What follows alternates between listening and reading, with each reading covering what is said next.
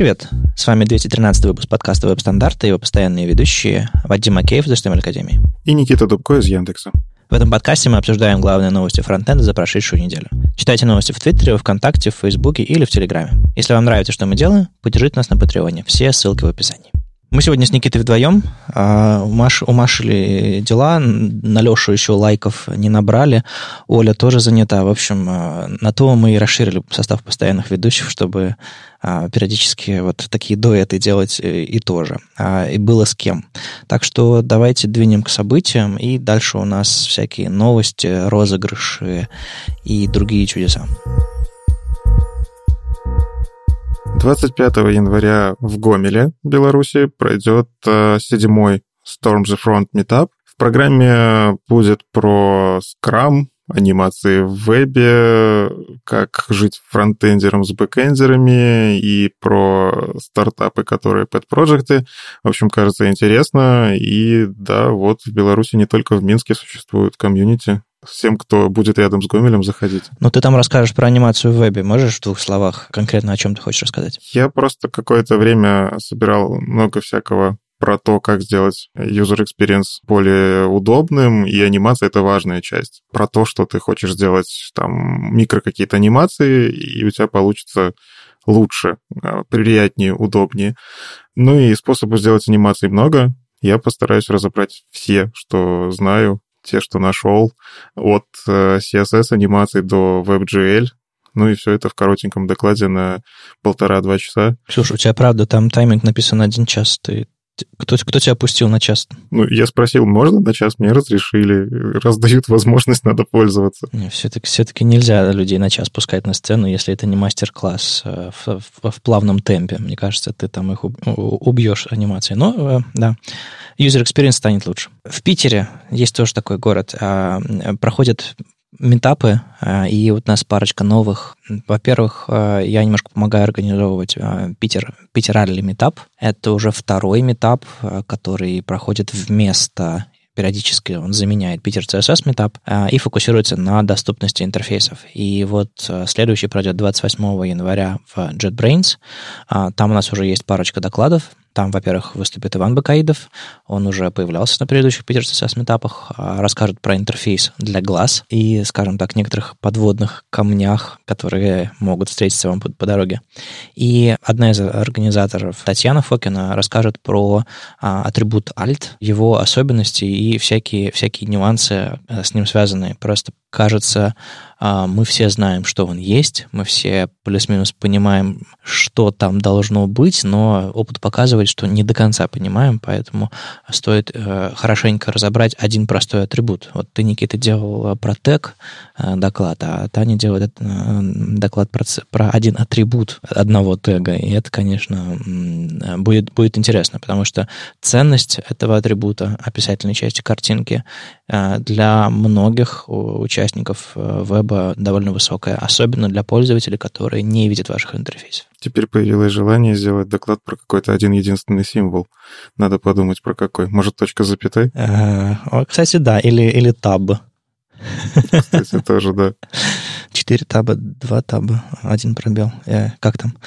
В общем, метап пройдет. Мы анонсировали два доклада, один еще ожидается, и мы продолжаем искать доклады для следующего Питерали метапа, а следующий Питер CSS метап пройдет уже феврале. Мы сейчас э, готовим, э, ищем площадку, э, договариваемся, и, в принципе, нам уже нужны доклады для Питер CSS метапа, так что, если вы готовы выступить с чем-то интересным про около интерфейсов CSS, HTML и всего остального, обязательно пишите на hipetercss.ru и отправляйте ваши заявки.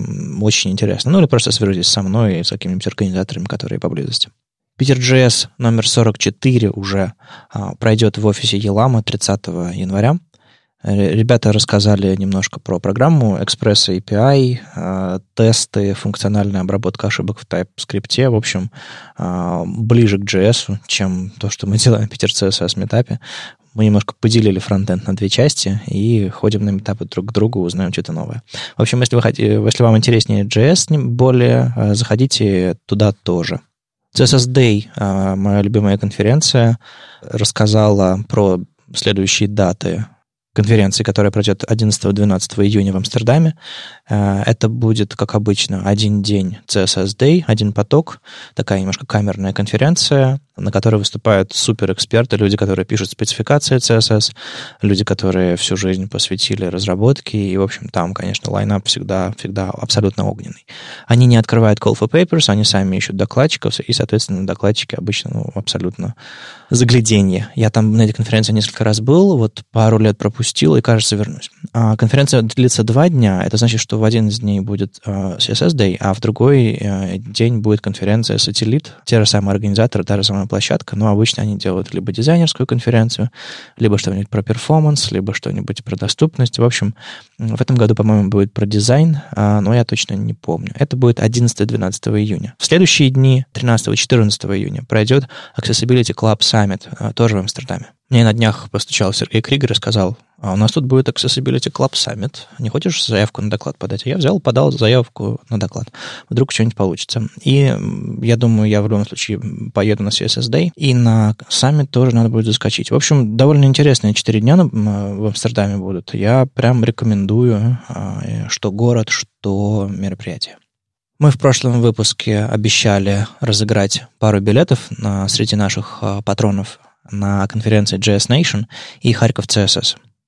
А, многие из вас прислали приветики, мол, а, хочу на JS Nation или хочу на Харьков CSS, и мы честно от, отсортировали список случайным образом, и получилось, что на JS Nation бесплатный билет получит Александр Кривомас – а на Харьков а, билет выиграла Юлия Васильева. Ребята, мы вам а, на Патреоне напишем а, в личку ссылки на покупку бесплатного билета, то есть вы на нее нажмете, Э, next, Next, и у вас бесплатный билет на JS Nation и Харьков CSS.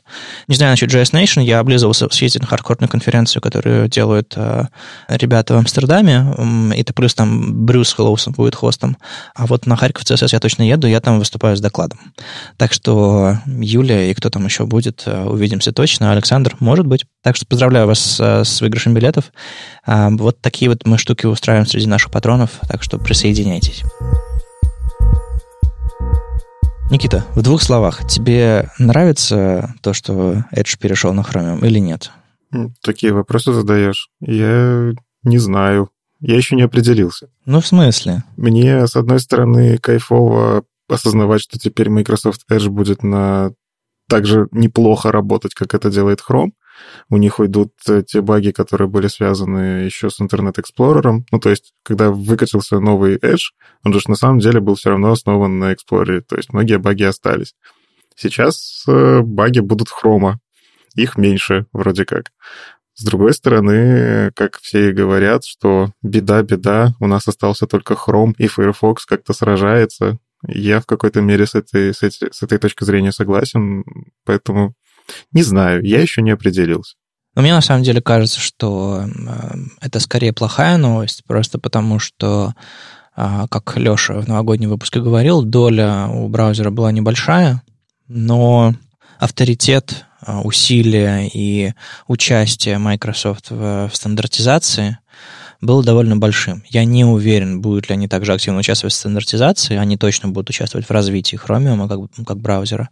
Но вот э, будет ли им интересно также э, бодро и хорошо развивать стандарты для своего браузера, вот это, конечно, вопрос. Ну, Посмотрим. Главное, что а, совершенно точно радуются ребята, которые а, ратуют за веб-компоненты, потому что среди активных, развивающихся и как бы браузеров с какой-то долей или авторитетом теперь стопроцентная поддержка веб-компонентов. То есть тот самый графичек а, на сайте, уж не помню, как это называется, про веб-компоненты мы кинем в шоу-ноуты, там стопроцентная поддержка среди активных э, современных браузеров.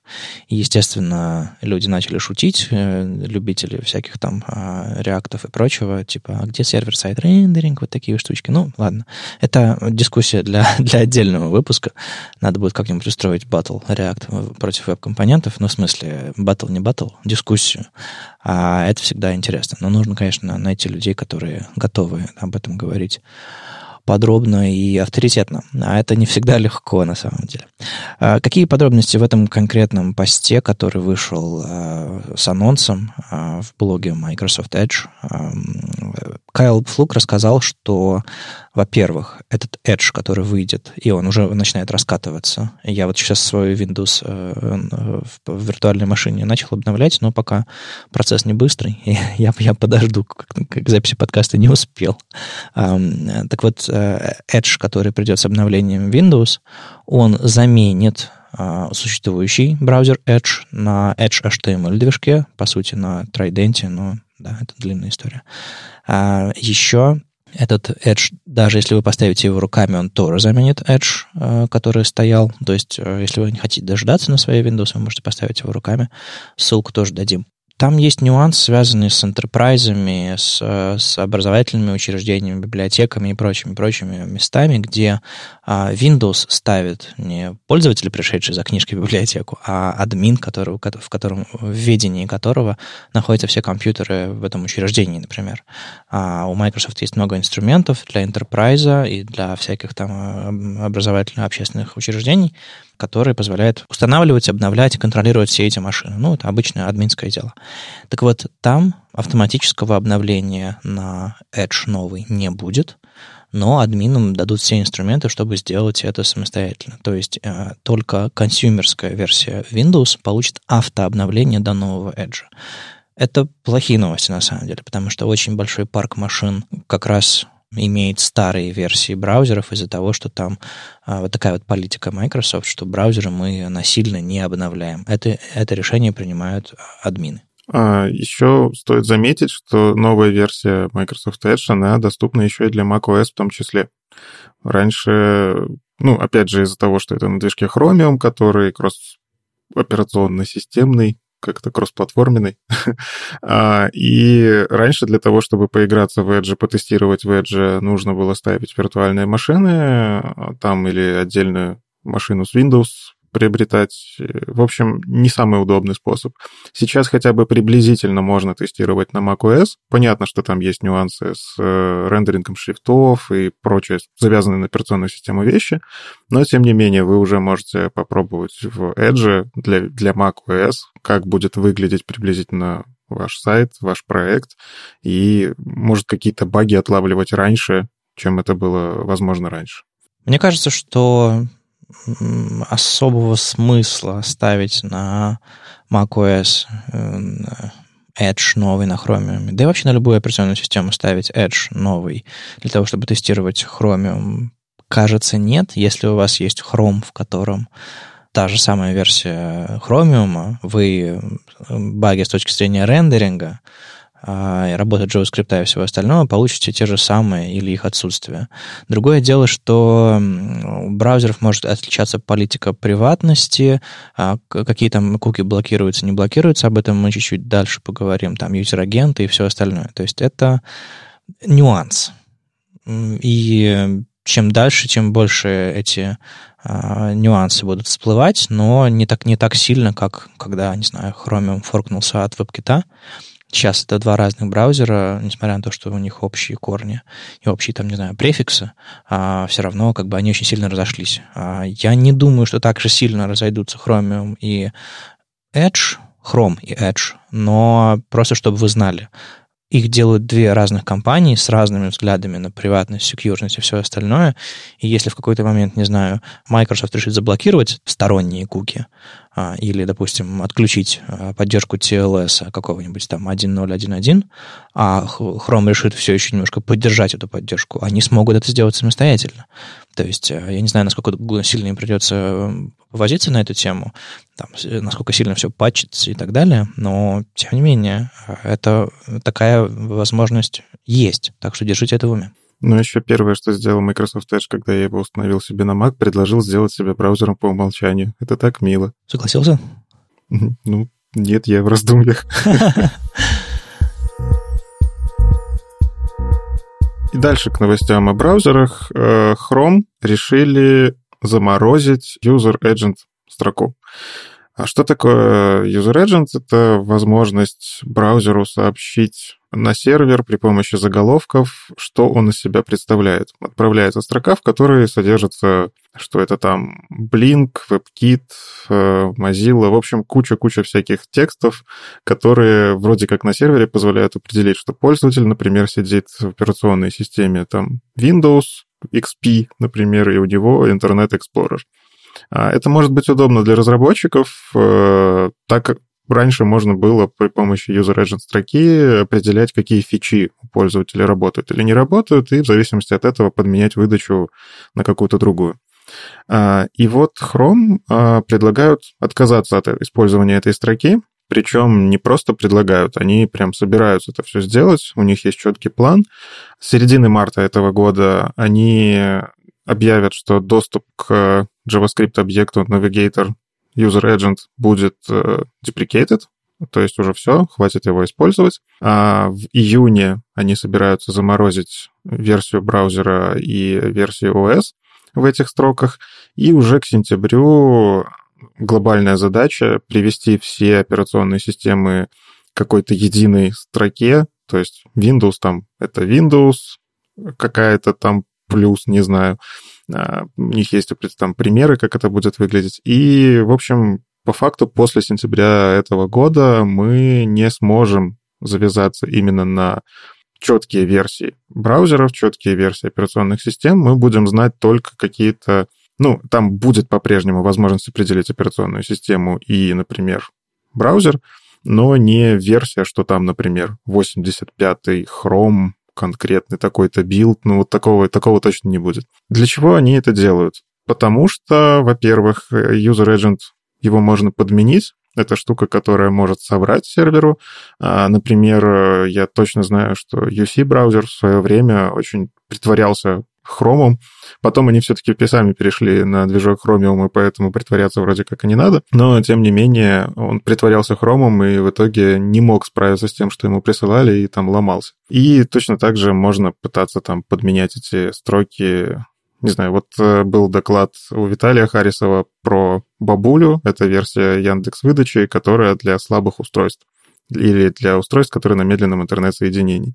И там User Agent, он в том числе используется для того, чтобы определить, с какого браузера вы сидите, и в зависимости от этого подменить выдачу. Так вот, э, это больше не станет возможным, быть возможным э, для новых браузеров, но по факту ничего не меняется для того, что было. То есть эта новость, она немножечко так всколыхнула сообщество. Ой, а как, что, что, как дальше жить-то? Но для старых браузеров действительно ничего не меняется. Их же просто не будут перевыпускать.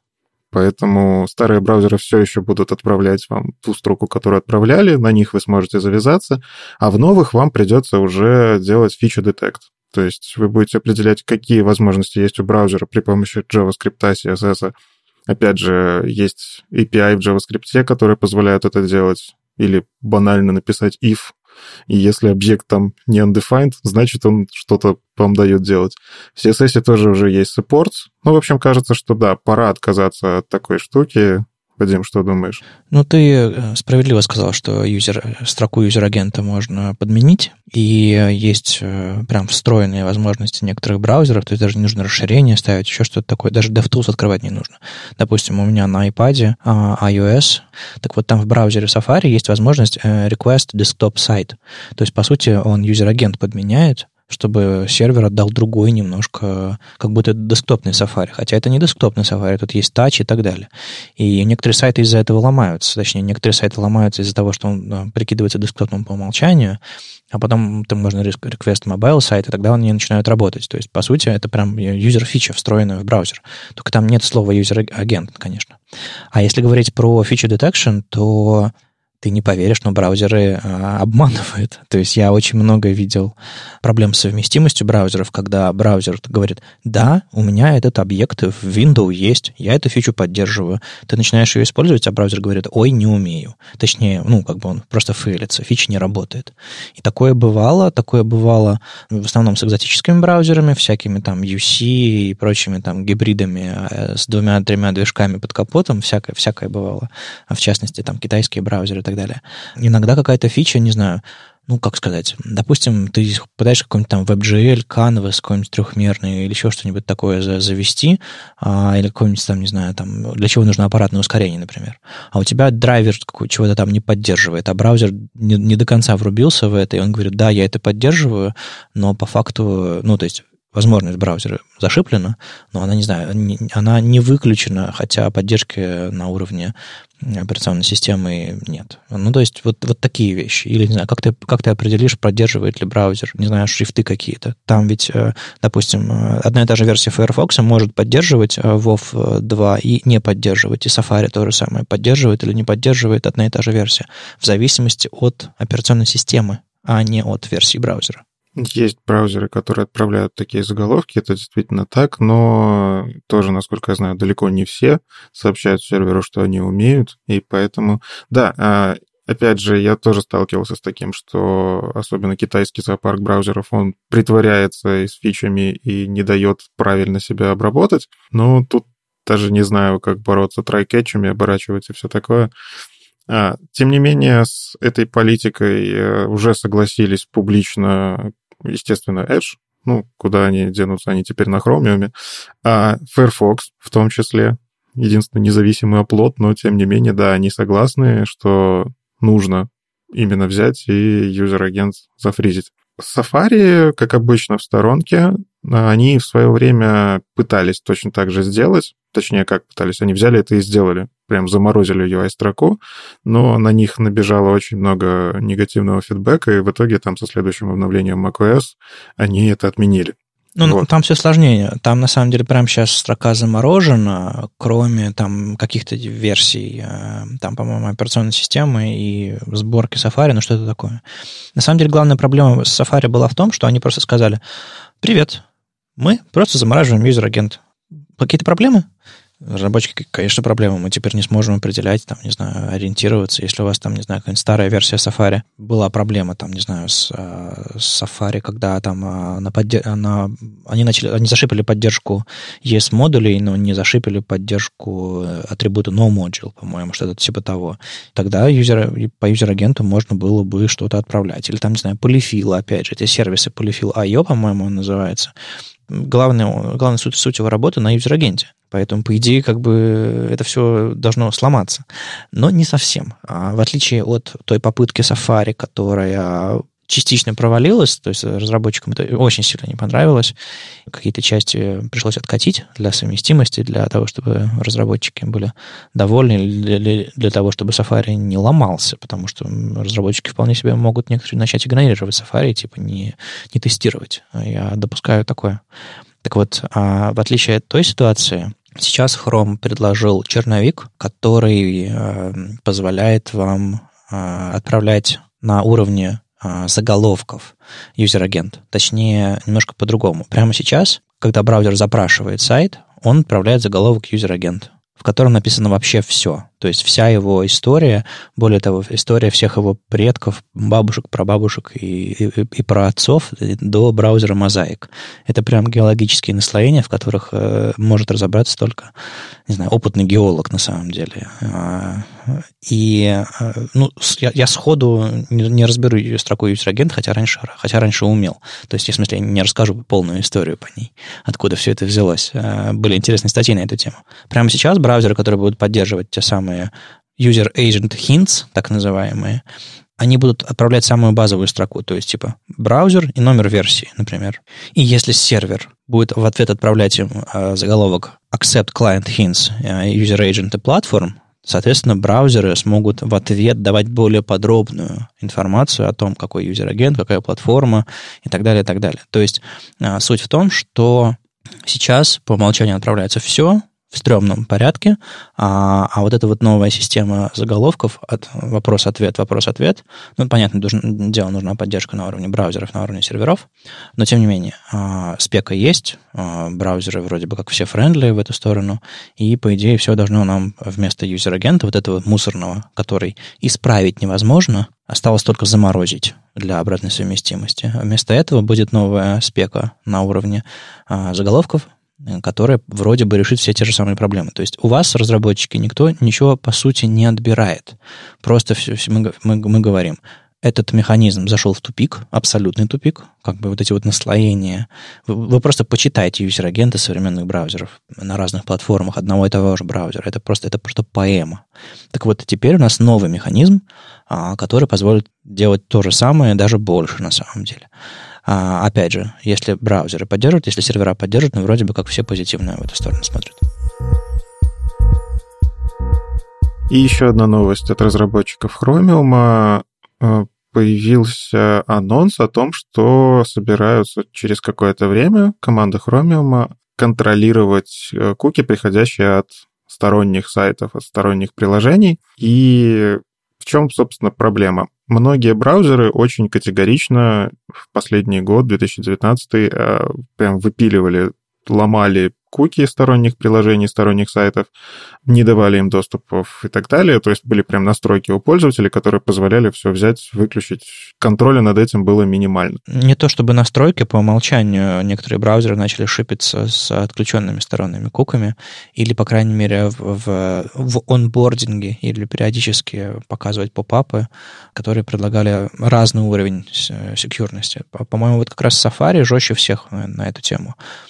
А, но там Safari было, с одной стороны, жестко, потому что они начали блокировать сторонние куки. С другой стороны, было не так жестко, потому что они начали это делать не в смысле выкл, а в смысле а, мы будем решать по поведению сайта, по контексту, по всему остальному, по нашей базе данных, по, по куче-куче разных факторов, блокировать эту куку или не блокировать. Да, это в принципе, кажется, хорошая забота о пользователе в какой-то мере, но всплыла другая проблема многие сайты, которые, в принципе, не коммерческие, они существуют за счет рекламы в том числе. А, и когда сторонние куки блокируются, ну, даже если реклама и показывается, она, скорее всего, показывается нерелевантная пользователю, и пользователю может это не нравится, это тоже влияет на пользовательский опыт. И другая проблема, понятное дело, что Chrome, а, Chromium, разрабатываемый во многом Гуглом, корпорации, которая живет за счет рекламы в том числе. Им не очень понравилось такое бесконтрольное резание в основном рекламы. То есть, когда мы говорим про вот эти куки сторонних э, приложений, сторонних сайтов, мы в первую очередь имеем таргетинг рекламный. И разработчикам, и Гуглу выгодно все-таки, чтобы был какой-то контроль у пользователей. Например, определенно есть пользователи, которые вполне себе позитивно даже относятся к рекламе, как бы там многие не удивлялись, но есть люди, которые вполне себе, их все устраивает. И они хотели бы получать релевантную рекламу. Или релевантные какие-то предложения там, в интернет-магазинах и так далее. Так вот, они хотят продумать так называемую песочницу приватности, так они Privacy Sandbox себя назвали, где это будет какой-то механизм, который позволит и разработчикам, и пользователям, и браузерам взаимодействовать с этими куками таким образом, чтобы всем было максимально прозрачно, удобно и понятно, что происходит. А, и эта инициатива была поддержана в 3 группой, то есть да, это, кажется, то, к чему мы постепенно будем приходить. В планах у них развивать эту песочницу где-то в течение двух лет, то есть пока что это такой набросок идей с минимальными реализациями. А, но вот ждем, что другие браузеры на это ответят, особенно учитывая, что вот Safari прям жестко решили по-своему делать, резать при помощи какого- какого-то там искусственного интеллекта, э, каких-то своих решений. У Firefox тоже политика достаточно жесткая. Э, вот. А тем не менее, Chromium — это основа большинства современных браузеров, Edge в том числе. В общем, интересно, что будет дальше. И развитием вот этой новости тоже на этой неделе, если я правильно понимаю, появилась а, Privacy Community Group в V3C. Группа, которая будет отвечать за, по факту, общение с сообществом а, и пониманием нужд сообществ в плане приватности что нужно добавить в спецификации, что нужно добавить в веб-стандарты для того, чтобы приватность и для разработчиков, и для пользователей были максимально комфортными. Ну вот смотри, мы сейчас поговорили про технологии, как сделать так, чтобы веб не сломался, как сделать так, чтобы рекламу можно было показывать, персонализировать и так далее. Но если говорить про ситуацию, когда ты не давал никакого явного консента, никакого согласия э, на то, чтобы за тобой следили, определяли, понимали тебя, трекали и так далее. Ну, мы, мы говорим просто про современную безопасность и приватность в современном э, информационном пространстве интернета. Это ведь все просто попытка обуздать дикий-дикий Запад, который творился в предыдущий год. То есть мы не контролировали ничего, все было по HTTP, все было разрешено, все было, все эти огромные рекламные империи были построены на, на том, что можно делать все, следить все, собирать любую информацию и так далее.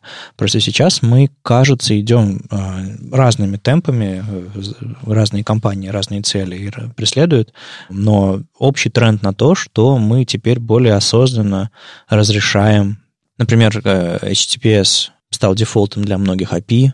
Например, какие-то API стали тротлиться для того, чтобы слишком точную геопозицию там нельзя было определить, или там слишком точную ориентацию устройства или подобные вещи. Сначала можно было все, а теперь мы начинаем регулировать это. И это не то, что мы, мы сейчас пытаемся, вот это вот, ты сказал про Safari, не то, что мы сейчас пытаемся, не знаю, э, у разработчиков отнять инструментом. Нет, мне кажется, мы а, просто очень естественным образом, как человечество прошло через очень многие этапы своего развития, сначала можно было все, а потом мы поняли, что это нам вредит, что это несправедливо и так далее, и так далее, и так далее. То есть вот с этой точки зрения, тебе кажется, это все еще по-прежнему чересчур, и Google творит все разумно, а Safari дурит, или как? Нет, мы все еще изучаем, мне кажется, эту сферу. Опять же, есть уже и законодательно тот же самый GDPR, он заставляет многие сайты переходить на соблюдение закона, и куки — это часть этого закона. Просто вот у нас пока на постсоветском пространстве это не так жестко требуется. Тут еще, на самом деле, нужно понимать, куки — это один из механизмов определения пользователя в интернете. Есть куча техник фингерпринтинга, так называемого, то есть когда по, опять же, по user agent, по строке браузерной, по фичам, по установленным расширениям, там, не знаю, по куче-куче всего можно попытаться сделать слепок пользователя и таргетироваться таким образом на пользователя. А, это то, к чему сейчас многие сайты на самом деле начали постепеньку приходить после того, как куки начали резать. Им все равно нужно определять, э, какой пользователь пришел и так далее. Опять же, да, я согласен с тем, что это часто бывает без согласия пользователя, и это не круто. А, но это нужно тому бизнесу, который этим занимается, и, в общем, да, мы приходим к тому, что, ну, раз нам не дают пользоваться куками, давайте делать что-то другое, менее очевидное. А в итоге, да, в этой заметке в блоге Chromium тоже про это написано, что а, если мы оставим куки управляемыми, а, кажется, мы не будем допускать как раз вот этого вот фингерпринтинга, более массового распространения его. А, плюс, мне чем нравится еще эта новость, если я правильно понял из обсуждения, сейчас для GDPR того же самого нужно на сайтах вот эти здоровенные плашки. Мы тут вам куки говорим использовать, акцепните. И еще сейчас, ну, как бы по, тоже по законодательству нужно выбрать, можно выбрать, какие из кук вы хотите акцептнуть, принять. А, и там куча всяких механизмов, проставьте тут галочки и так далее. То есть вместо того, чтобы пользоваться сайтом, я ему, скорее всего, просто запрещу использовать все куки, конечно, а, либо просто возьму и все разрешу. Так вот, если это будет встроено прямо в браузер, браузер будет вам выдавать что-то, какой-то удобный интерфейс контроля вот этих самых кук, кажется, разработчикам будет проще делать сайты, а не заниматься тем, чтобы в интерфейс вот эту вот часть с куками постоянно вставлять. Было бы классно перенести этот контроль э, э, на сторону браузера и соответствовать, э, во-первых, законодательству, во-вторых, духу эпохи эпоха у нас сейчас говорит о том, что слишком много нашей информации открыто наружу, и слишком много про нас интернет компании знают. И это, конечно, очень часто выливается в то, что любого человека можно найти, определить, э, и данные утекают, и, в общем, это все как бы такое утопическое будущее немножко, когда полный контроль.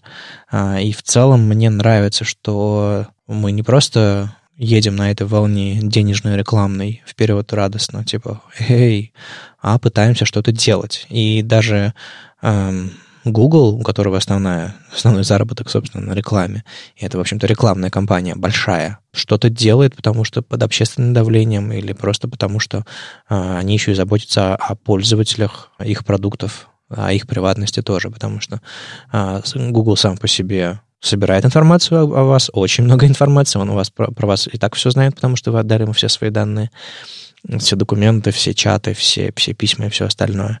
Но чтобы сторонние компании не получали к этому доступ, это, видимо, вот они примерно эту задачу решают. Вообще этот тренд становится преимуществом э, для многих браузеров. То есть, допустим, сейчас э, у меня в голове вполне себе вот картинка такая среди браузеров. То есть кто-то мне ее внушил, а она каким-то образом туда попала, но тем не менее. А браузер Safari — безопасный, секьюрный браузер, который э, даже несмотря на некоторые ломающиеся сайты, будет стараться сделать так, чтобы мое посещение интернета осталось без следов, ну, не анонимное, но, по крайней мере, я понимал, что, на что я соглашаюсь, а на что нет. Браузер Firefox тоже в этом направлении работает очень много, они, у них самая яркая такая э, позиция насчет приватности и всего остального, они прямо в открытую называют имена и показывают пальцем на компании, которые что-то плохое делают, то есть у них очень активное в, это, в этом направлении действие. А компания Google, она такая, ну, типа, по остаточному принципу, у нас еще есть пару лет, мы подумаем, чтобы наш рекламный бизнес от этого не пострадал. То есть у Google в этом смысле Хорошо, что она об этом, об этом говорит периодически, но я им не очень верю. Это, это как, простите, браузер от Facebook. Ну, то есть, come on. Как, как им можно верить, если, если это основа их бизнеса, знать обо мне все? Перейдем от браузерных новостей к новостям про разработку. На прошлой неделе вышла новая версия Babel 7.8. И почему эта новость важная? Там появилась поддержка для фичей из ECMAScript 2020. Есть спецификации, такие как nullish coalescing. Это когда вы два вопросительных знака ставите, и optional chaining это так называемый Elvis оператор, они перешли из предложений в спецификацию на stage четвертый, уровень четвертый, когда это уже прям обязательно к э, реализации. И, в общем, да, теперь в Бабеле официально это все поддерживается, теперь это не нужно включать отдельными пакетами. То есть, если вы пользуетесь настройкой э, из present-env, то, что по умолчанию Бабель вам дает, то у вас уже сейчас, если вы обновите Бабель, у вас по умолчанию будут включены эти операторы, и это очень круто. Я вот как раз э, сейчас на работе сталкиваюсь с тем, что мне нужно периодически расковыривать длинные объекты, есть ли у них какое-то поле. В общем, я очень-очень жду, когда это все станет массово использоваться. Вот. Еще из важных вещей э, появилась поддержка MGS-конфигурации. Это для тех, кто а, следит за развитием а, модульности в JavaScript. Как-то вот модульность пытается еще решиться за счет расширений файлов. То есть есть расширение файлов не только JS, есть еще CJS и MJS. MJS — это вот как раз про модули. Но это же происходит э, исключительно на уровне Node.js. А вроде бы в браузерах это все не нужно, потому что в браузерах будет одна система модульности. А для ноды э, как раз нужны расширения, режимы и так далее. Да, все верно. И вот э, дело в том, что с версии 13.2 в Node.js появилась нативная поддержка как раз-таки MJS и CJS вот этих расширений использовать в этих вместе с нативными ECMAScript модулями. А, и Babel, он тоже подстраивается под это. Они добавили возможность настраивать именно MGS конфигурацию. В общем, для тех, кто этим занимается, я думаю, это тоже полезная штука. Теперь можно настраивать более гибко, более удобно. Также они добавили несколько новых опций и готовятся потихоньку для выпуска Бабеля 8, на который у них много планов. А, в общем, не то чтобы прям очень сильно меняющее что-то обновление, но тем не менее, да, Бабель живет, Бабель очень классно, что они следят за тем, как развивается и Node.js, и JavaScript клиентский. Потихоньку версии стандартов э, двигаются в сторону обязательных для поддержки. И, в общем, да, Бабель актуален, Бабель нужно обновлять. Попробуйте, поиграйтесь, дайте свой фидбэк. Ну и для тех, кто, кому интересно, что там будет в восьмом, у них в конце поста есть немножко информации о том, а, какие там будут э, breaking changes в, отдельном, в отдельной issue на GitHub, и еще парочка новых возможностей, которые будут внедрены. Так что на это тоже стоит поглядывать, чтобы потом не было сюрпризов а, и не пришлось как бы очень-очень больно и тяжело мигрировать, потому что, потому что надо.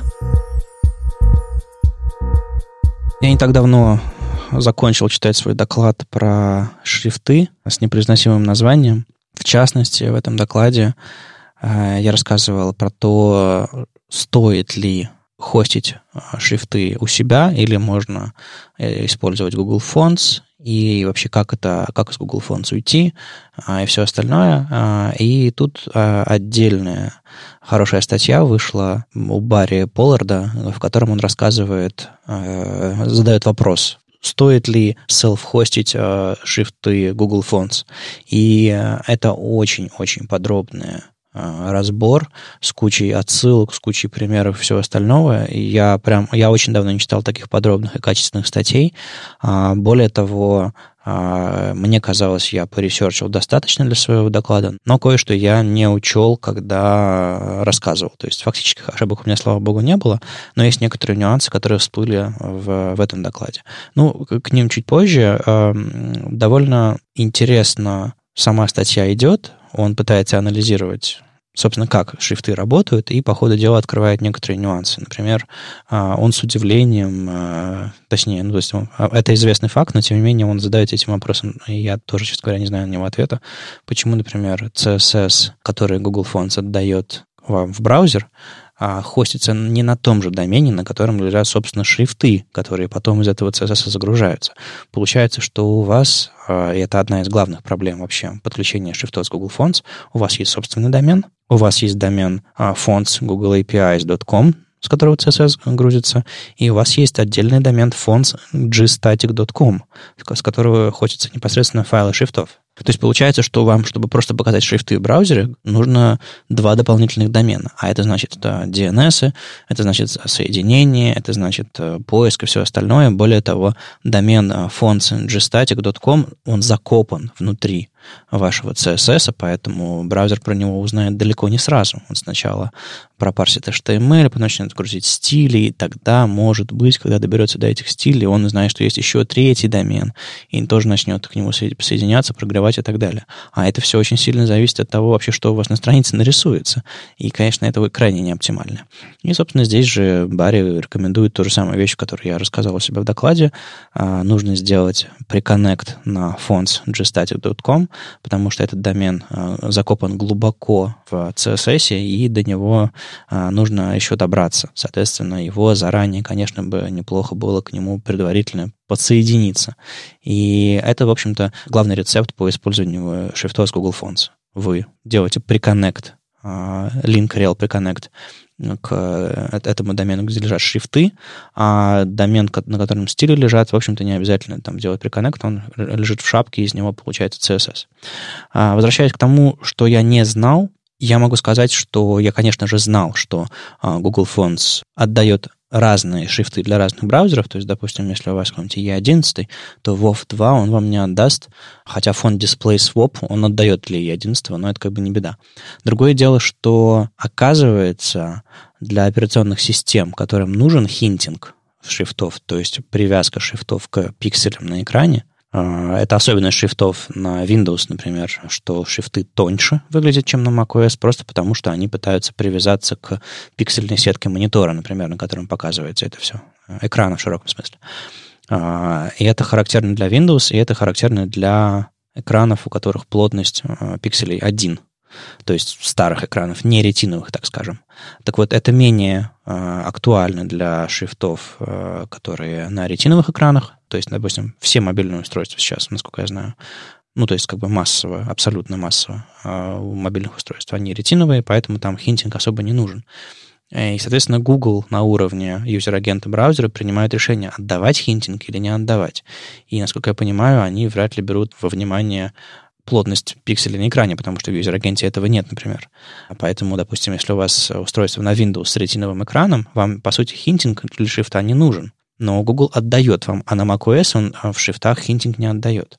Поэтому, если, допустим, вы будете скачивать ваши шрифты с э, Google Fonts, руками или через какой-нибудь отдельный браузер, вы можете получить версию с, с хинтингом, а можете не получить. И разница, допустим, для шрифта Latin, который Барри сравнивает в этой статье, там почти в два раза отличается вес этого шрифта в зависимости от того, есть хинтинг или нет. Но, скорее всего, он, он говорит про а, версию исключительно для латиницы, но тем не менее.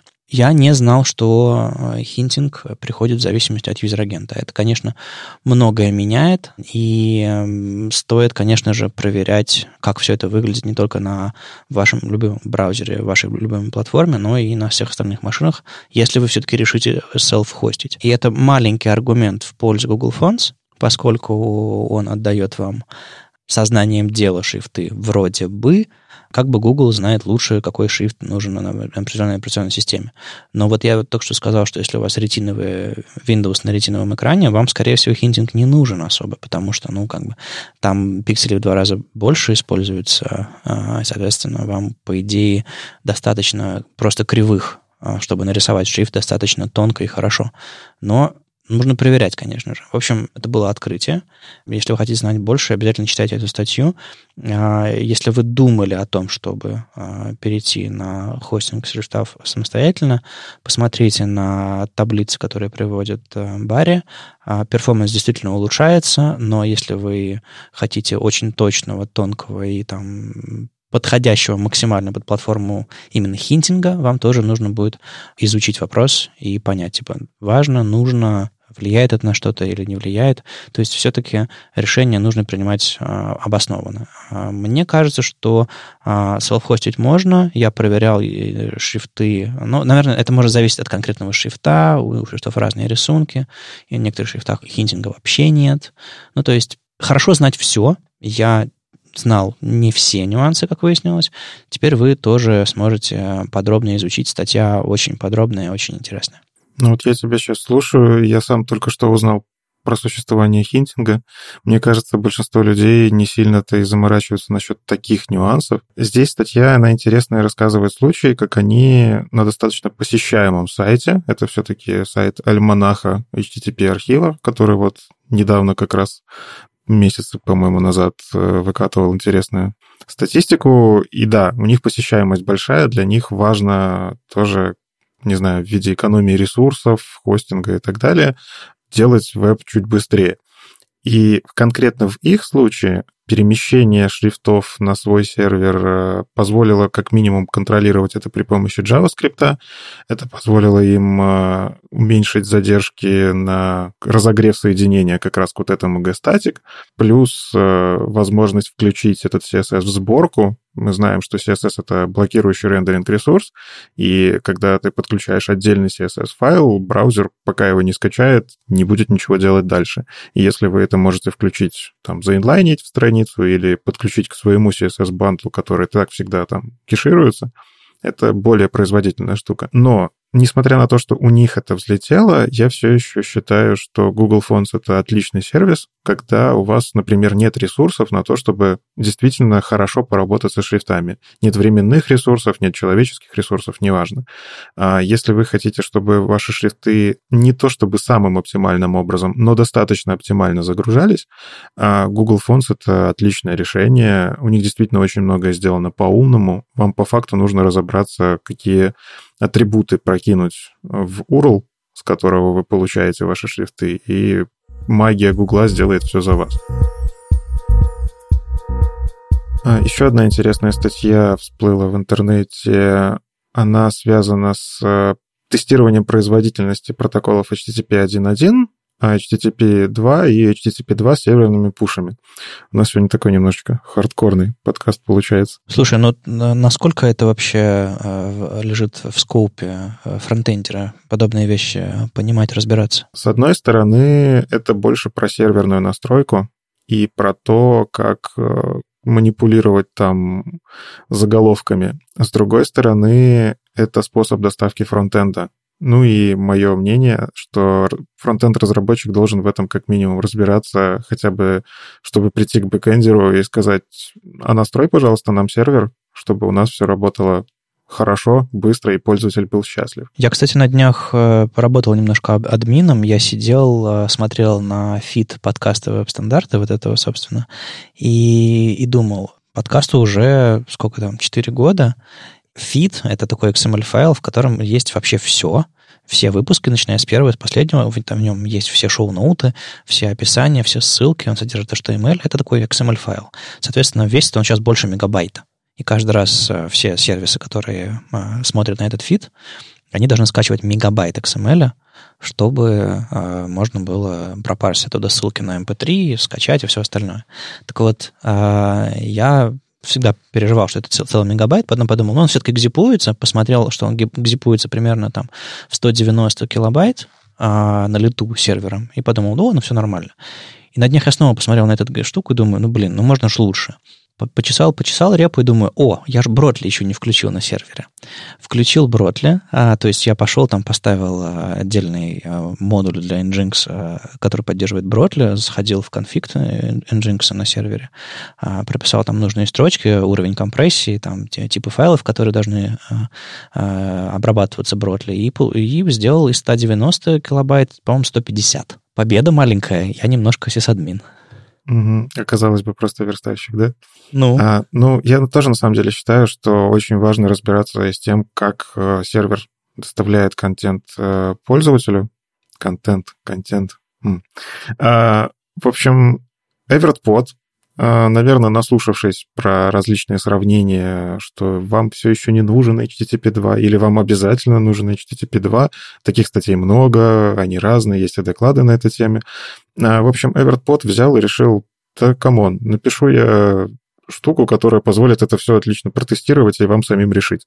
И, в общем-то, он собрал ее у себя в блоге. Вы прям можете потестировать в этой статье. У него прям прикреплены вот эти вот э, тестовые стенды.